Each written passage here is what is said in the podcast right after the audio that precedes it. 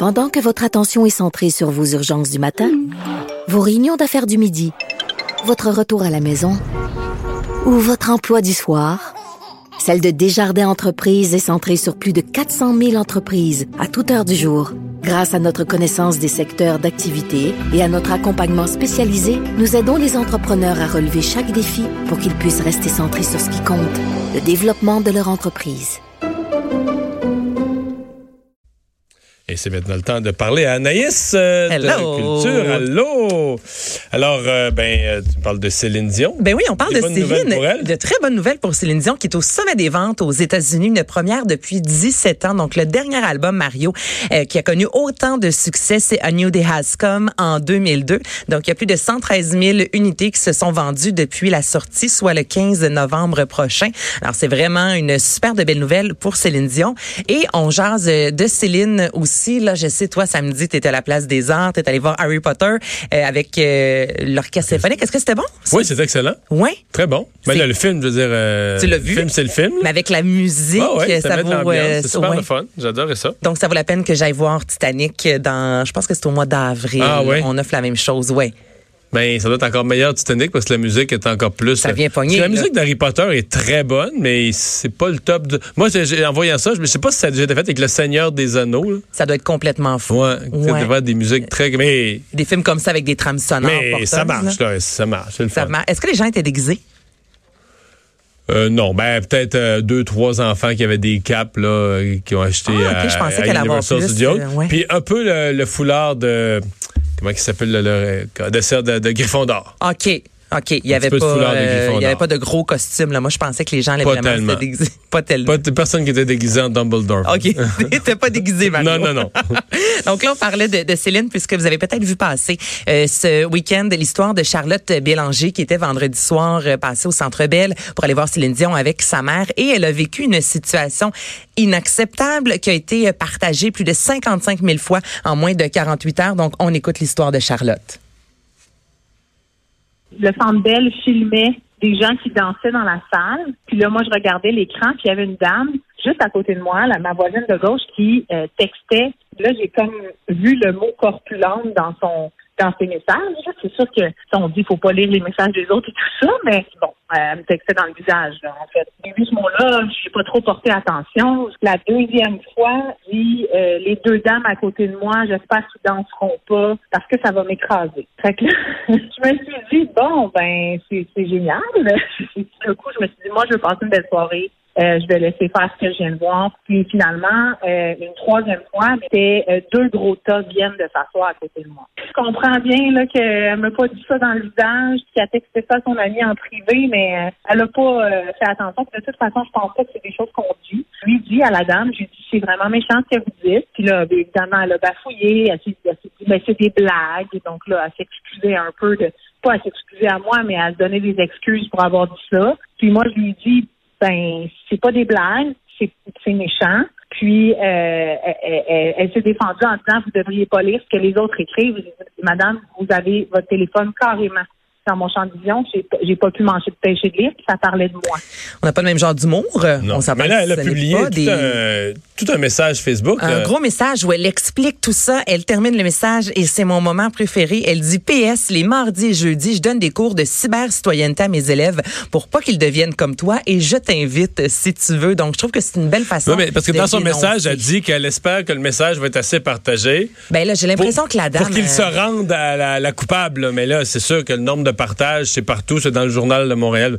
C'est impossible quasiment que l'autre le voit pas. Là, ben non, à moins qu'elle suit rien de l'information, d'actualité d'aucune manière. Ah non, je pense que tout le monde l'a vu. Et même si t'es pas sur Facebook, mais t'es sur Instagram, il y a entre autres Maïka euh, Desnoyers qui a repris la, publication, qui l'a publiée. Je veux dire, tout le monde au Québec, je pense, l'a vu ce week-end. Et euh, je lui ai posé la question à Mario parce que oui, elle voulait que la femme lit le message, mais euh, il y avait également plus une, un envie plus profond encore en publiant ce message-là je trouverais ça dommage que cette dame-là ait dans son entourage des jeunes filles, jeunes hommes qui ont besoin de développer leur estime d'eux-mêmes, puis qu'elle ait cette façon-là de voir les choses. Donc, si cette dame-là pouvait lire mon message, puis juste comprendre que ça aurait pu être grave pour la personne à qui elle s'attaquait, si on veut, là. la personne aurait pu euh, avoir une réaction encore plus négative euh, puis ça aurait pu engendrer des conséquences.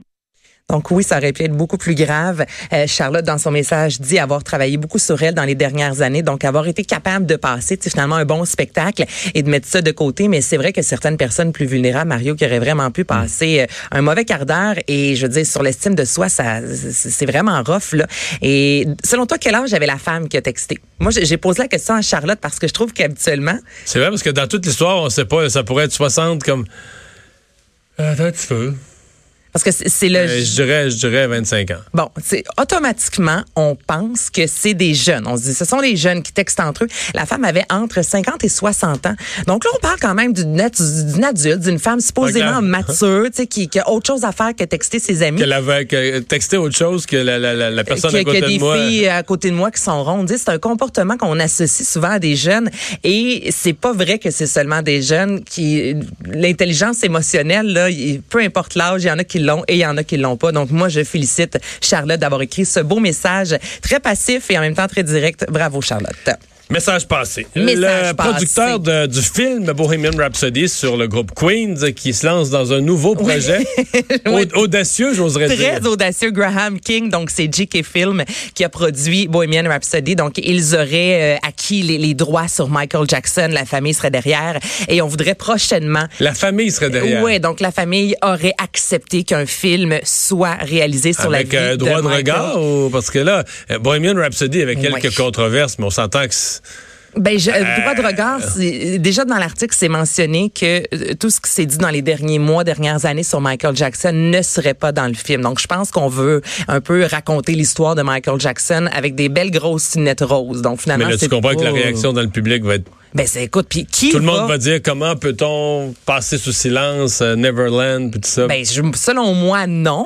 Il y a quand même des, des gens là, vraiment de, de talent. Donc on dit que c'est John Logan qui est nominé aux Oscars, qui a été nominé en fait qui a travaillé sur Aviator avec Martin Scorsese qui écrirait le film. On n'a pas encore d'acteur. Donc l'acteur reste méconnu. On sait pas s'il y a eu du casting qui a été passé, mais tu sais moi personnellement, tu m'approches pour incarner Michael Jackson. Et juste Joker, là, on va se rappeler Joaquin Phoenix là, comment il a dû expliquer la violence dans ce film là dans les derniers mois lors d'entrevues. Si tu joues Michael, Jackson dans une version de Michael Jackson qui raconte pas toute son histoire, t'es comme doublement complice. T'es es complice d'incarner quelqu'un Ouais, ok. Puis Mario, si tu incarnes Michael Jackson et qu'on met de l'avant, ok, Neverland et tout ça, As-tu le goût? As-tu le goût d'être celui qui a encore ben, envie de, de, de, mettre ben Michael Jackson sur les feux de la rampe?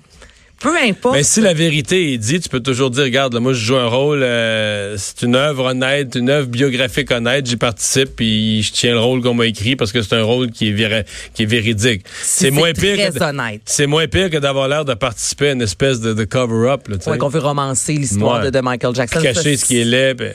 Mais en tout cas, j'ai lu ça puis je me disais, eh boy, on n'est pas sorti, on n'est pas sorti du bois parce que c'est sûr. La notion de cacher ce qui est laid, mettons que c'est euh, donc, c'est un chanteur qui il prenait plus de drogue, il était plus sur le party de ce qu'on dit. Tu sais, c'est laid, mais tu dis, bah, téléspectateur, est-ce qu'il est vraiment fraudé, là, le, le, le spectateur du film?